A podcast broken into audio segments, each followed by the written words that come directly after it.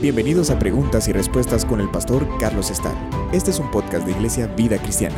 Puedes enviar tus preguntas al correo preguntasbiblicas@vidacristiana.org.gt. Nos preguntan acerca de la palabra hay, que aparece tantas veces en la Biblia. Y nos preguntan también porque hay un hay conectado con las mujeres que van a estar encintas. Eh, mencionan el libro de Apocalipsis, pero en realidad no es allí donde se menciona este hay en conexión con las mujeres que estén encintas, sino que es en eh, el Evangelio de Mateo y en el Evangelio de Lucas. Así es que hablemos un poquito de hay. Hay en la Biblia es el mismo hay de hoy en día, aunque pues en algunas culturas se usa el hay muy... Uh, comúnmente en, eh, en, medio, varias veces en medio de una conversación eh, eh, cualquiera. Pero, pero la palabra hay eh, en la Biblia es básicamente lo mismo. La definición es esta, o sea, es una palabra y denota un llanto o un clamor apasionado de dolor y desesperación. Es también una expresión de dolor o de asombro. Ay, cuando algo duele, cuando algo asusta, asombra o cuando vemos eh, venir una calamidad sobre alguien más, inmediatamente sale un ay. O cuando se anuncia una calamidad, se presagia una calamidad, eh, decimos ay. En las noticias oímos que un huracán va a llegar a, a la costa de algún país, ay. O que hubo un terremoto en algún lado, ay o que a alguien le pasó algo, hay. Así es que es, el mismo sentido con el que esta palabra se utiliza en la Biblia. Eh, la palabra en la Biblia, en hebreo, en el Antiguo Testamento, hay una que en hebreo es hoy y también se puede decir y. Eh, la palabra hoy aparece 24 veces y como y, que es la forma más corta, aparece dos veces. También se puede escribir de otra manera. Hoy hay un hoy con la letra Aleph, hay un hoy con la letra Hei. Escrito con la letra Hei aparece 48 veces. Luego hay otra, que es otra palabra hebrea que también se traduce hay, que es ajá. Aparece 15 veces. Y una palabra eh, eh, de la familia de la palabra ajá, que es aj, aparece 13 veces. Así es que sí es una palabra que se repite bastante. Y en el Nuevo Testamento la palabra griega uai eh, aparece 50 veces. Así es que sí es importante esta palabra. Pero se utiliza pues de la misma manera como se utiliza hoy en día. Y es, es Dios advirtiendo, es Dios uh, diciendo, presten atención escuchen, miren, miren lo que viene, ay por lo que viene. Hay varios uh, ayes uh, famosos en la Biblia, veamos un, par de, listados de ayes famosos y uno de estos está en Isaías capítulo 5. Dios mandó a Isaías con un mensaje para la nación de Israel y uh, Dios mandó a Isaías y a todos los demás profetas a decirles, miren, arrepiéntanse en esos días eh, era inminente la, destrucción, bueno, de las diez tribus del norte y de eh, Samaria por mano de los uh, asirios, porque se alejaron de Dios, lo ofendieron, lo echaron tras sus espaldas, se fueron detrás de los ídolos de las naciones vecinas, cometieron atrocidades, inmoralidades, actuaron como si nunca hubiera Dios hablado con ellos, con sus padres, con sus uh, patriarcas, y como si Dios nunca hubiera hecho un pacto con ellos y nunca los hubiera bendecido. Así es que los asirios hicieron eh, trizas a las diez tribus del norte, o Israel, o Efraín, como se le llama, y luego 140 años después, y después de advertirles una y otra vez por los profetas, a la tribu de Judá y de Benjamín, que, que, eran el reino del sur, cuya capital era Jerusalén, los hicieron añicos los caldeos, los babilonios. Y, ah, y, la advertencia es, ay, si siguen caminando así, ay de lo que les va a pasar a ustedes, ay de las personas que están tan lejos de Dios y actuando de una manera eh, tan lejana a la voluntad de Dios, ay por lo que les va a pasar si no se arrepienten Hay por lo que les va a pasar si no se vuelven al Señor. Así es que en Isaías capítulo 5 hay eh, seis de estos ayes. Por ejemplo, dice en el verso 8, hay de los que juntan casa a casa y añaden heredad a heredad hasta ocuparlo todo. Habitaréis vosotros solos en medio de la tierra. Y aquí este hay es a causa de la codicia de la gente. Y dice, hay de lo que les va a pasar si no se arrepienten de su codicia, ¿verdad? No están contentos con lo que tienen, eh, codician lo del vecino y no están tranquilos hasta que no se quedan con lo del vecino también. Luego en el verso 11, hay de los que se levantan de mañana para seguir la embriaguez, que se están hasta la noche, hasta que el vino los enciende. Y aquí este segundo hay es a causa de los placeres que la gente está buscando para satisfacer los deseos de su carne. Hay, en vez de madrugar para buscar a Dios, madrugan para ver cómo satisfacen eh, eh, los deseos desordenados de su carne. Hay ay por lo que les va a venir a ustedes si no se arrepienten. En el verso 18 dice, ay de los que traen la iniquidad con cuerdas de vanidad y el pecado como con coyundas de carreta, los cuales dicen, venga ya, apresúrese su obra y veamos, acérquese y venga el consejo del Santo de Israel para que lo sepamos. Aquí están describiendo a una persona desvergonzada. Eh, una persona que está retando a Dios y diciéndole, yo voy a seguir viviendo mi vida, a, ver tú, a ver qué haces, pero yo voy a seguir viviendo mi vida. Ah, pero aún así quieren el consejo de Dios, quieren la cercanía de Dios, quieren que Dios les responda. Así es que esta es gente desvergonzada. Hay a los desvergonzados si no se arrepienten y se vuelven de sus malos caminos por lo que les espera.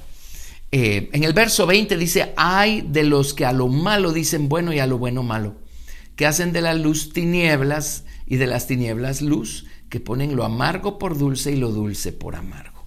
Ahora, aquí tenemos en operación una rebelión del corazón, e ignorancia, ¿verdad? Las ganas de llamarle bueno a lo malo, malo a lo bueno, eh, hay por lo que les va a venir si no se arrepienten. En el verso 21 dice, hay de los sabios en sus propios ojos y de los que son prudentes delante de sí mismos. Los arrogantes, ¿verdad? Que creen que tienen todas las respuestas y que creen que su manera es la única correcta y la justifican y la defienden. Los arrogantes. Y luego en el verso 22, el sexto hay, dice, hay de los que son valientes para beber vino y hombres fuertes para mezclar bebida los que justifican al impío mediante cohecho y al justo quitan el derecho. Tremendo, ¿verdad? La, gente libertina, la gente injusta. Generalmente las dos cosas van de la mano. Ay, si no se arrepienten. Ahora, miren qué actual es este mensaje para nosotros hoy. En especial siendo nosotros cristianos, conociendo a Dios, siendo gente que entró en condiciones de pacto por medio de Jesucristo siendo gente por quienes Jesucristo dio su propia sangre, por quienes Cristo murió, y gentes que un día le entregaron su vida al Señor Jesucristo. Bueno, la intención es no solamente que Él nos salve de la paga del pecado, que es la muerte y el infierno, sino que nos salve también de nosotros mismos y de todas estas cosas que nos hacen actuar de esa manera, que Él crezca y transforme nuestra naturaleza, nos convierta, nos conforme a su imagen. Pero igualmente sobre esta tierra van a venir, van a venir cosas tremendas, juicios tremendos. Eh, si la gente no se arrepiente, pues hay de lo que les va a pasar si no se arrepienten, porque en aquellos días era la nación de Israel la que tenía testimonio de Dios. Hoy en día toda la tierra lo tiene, nos guste o no, querramos admitirlo o no. El Evangelio se ha predicado y se predica hasta en el último rincón del planeta, especialmente con la abundancia de medios de comunicación, redes sociales, así es que nadie tiene excusa. Pero aquí tenemos el hay, ¿verdad? Por ejemplo, en Isaías. Tenemos en Apocalipsis también la mención de tres ayes. Y esto empieza en el capítulo 8, verso 12. Allí leemos lo siguiente. El cuarto ángel tocó la trompeta y fue herida la tercera parte del sol y la tercera parte de la luna y la tercera parte de las estrellas para que se oscureciese la tierra, eh, perdón, la tercera parte de ellos y no hubiese luz en la tercera parte del día y asimismo de la noche. Y mire, y oí a un ángel volar por en medio del cielo diciendo a gran voz, ay, ay, ay, de los que moran en la tierra, a causa de los otros toques de trompeta que están para sonar los tres ángeles. Así es que ya a estas alturas en el libro de Apocalipsis sonaron cuatro trompetas. La primera eh, produce eh, o que se queme la tercera parte de toda la hierba verde que hay en la tierra. La segunda provoca que eh, mueran la tercera parte de los seres vivientes que hay en el mar y se destruyan la tercera parte de las naves que hay en el mar.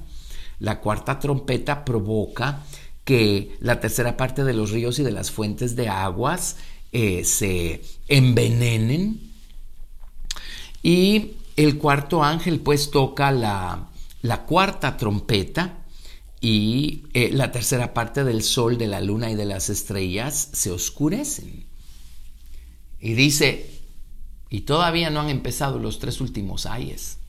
Así es que el, el primer ay corresponde con la quinta trompeta. Y en Apocalipsis 9 descubrimos que la quinta trompeta lo que anuncia es que se abra el pozo del abismo o el famoso abismo sin fondo, el abismo Tejón, cuyo príncipe es Abadón, en hebreo, Apolión en griego, y que salgan estos demonios espantosos que se describen acá y que atormenten a los habitantes de la tierra por varios meses, por cinco meses. Eh, en el verso 12, después de describir a estos seres demoníacos espantosos, dice, el primer ay pasó. He aquí vienen aún dos ayes después de esto. Entonces, bueno, suena la siguiente trompeta en Apocalipsis 9:13. El sexto ángel tocó la trompeta y oí una voz de entre los cuatro cuernos del altar de oro que estaba delante de Dios, diciendo al sexto ángel que tenía la trompeta desata a los cuatro ángeles que están atados junto al gran río Éufrates. Y resulta que estos ángeles mataron a la tercera parte de los hombres y trajeron tremendas plagas a la tierra. Este, este es el, segundo ay. Eh, esto se menciona hasta en el capítulo 11, verso 14. Dice, el segundo ay pasó y aquí el tercer ay viene pronto. No es un, entre paréntesis, no es un juego el, quedarnos a pasar la gran tribulación aquí en la tierra. Debemos velar y orar, como dice en el libro de Lucas, para ser tenidos por dignos de escapar de las cosas que han de venir sobre esta tierra y de estar en pie delante del Hijo del Hombre. Eh, no queremos estar aquí para cuando sea la gran tribulación. Las personas que se ufanan y dicen, yo voy a estar aquí, voy a enfrentar al diablo, le voy a enseñar quién soy. Honestamente no saben de qué están hablando, no han entendido lo que va a ocurrir durante el periodo de gran tribulación.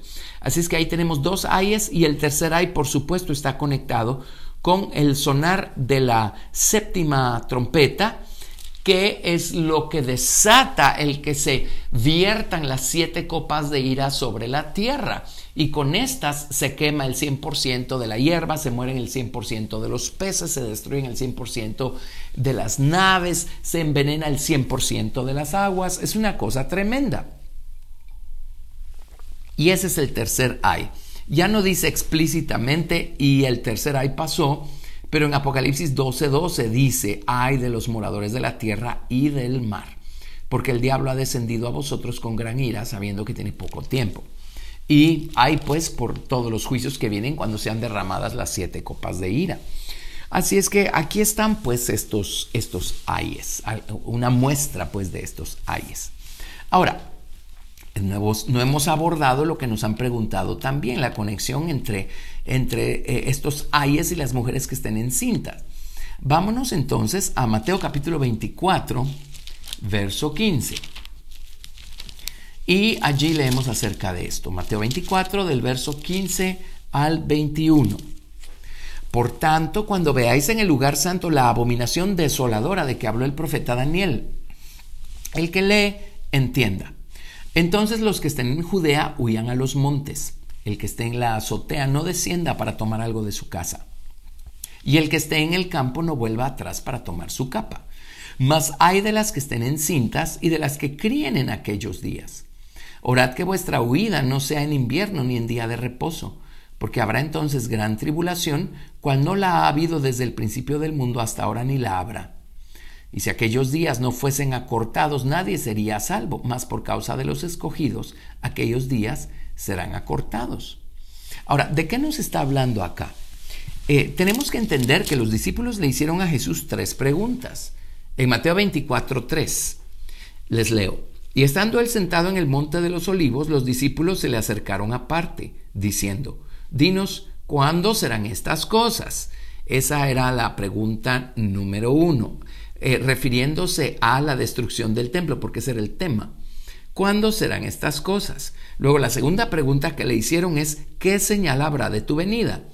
Y la tercera pregunta que le hicieron es, ¿qué señal habrá del fin del siglo?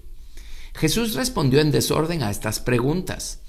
En Mateo 24:4 respondió acerca de las señales del fin del siglo, pero en Mateo 24:15 respondió acerca de cuándo sería destruido el templo, y es allí, en ese contexto, que habla de hay de las que estén encintas y de las que críen en aquellos días. ¿Por qué?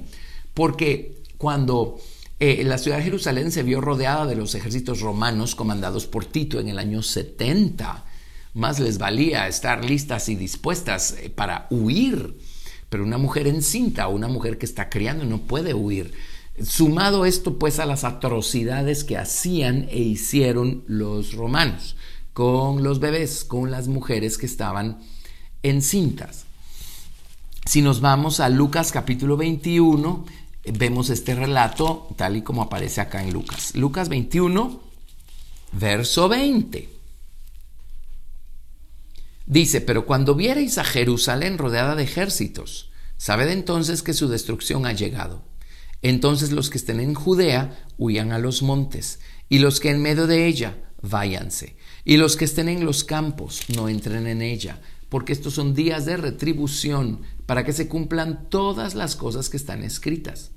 Mas hay de las que estén encintas y de las que críen en aquellos días, porque habrá gran calamidad en la tierra e ira sobre este pueblo, y caerán a filo de espada y serán llevados cautivos a todas las naciones, y Jerusalén será hollada por los gentiles hasta que los tiempos de los gentiles se cumplan.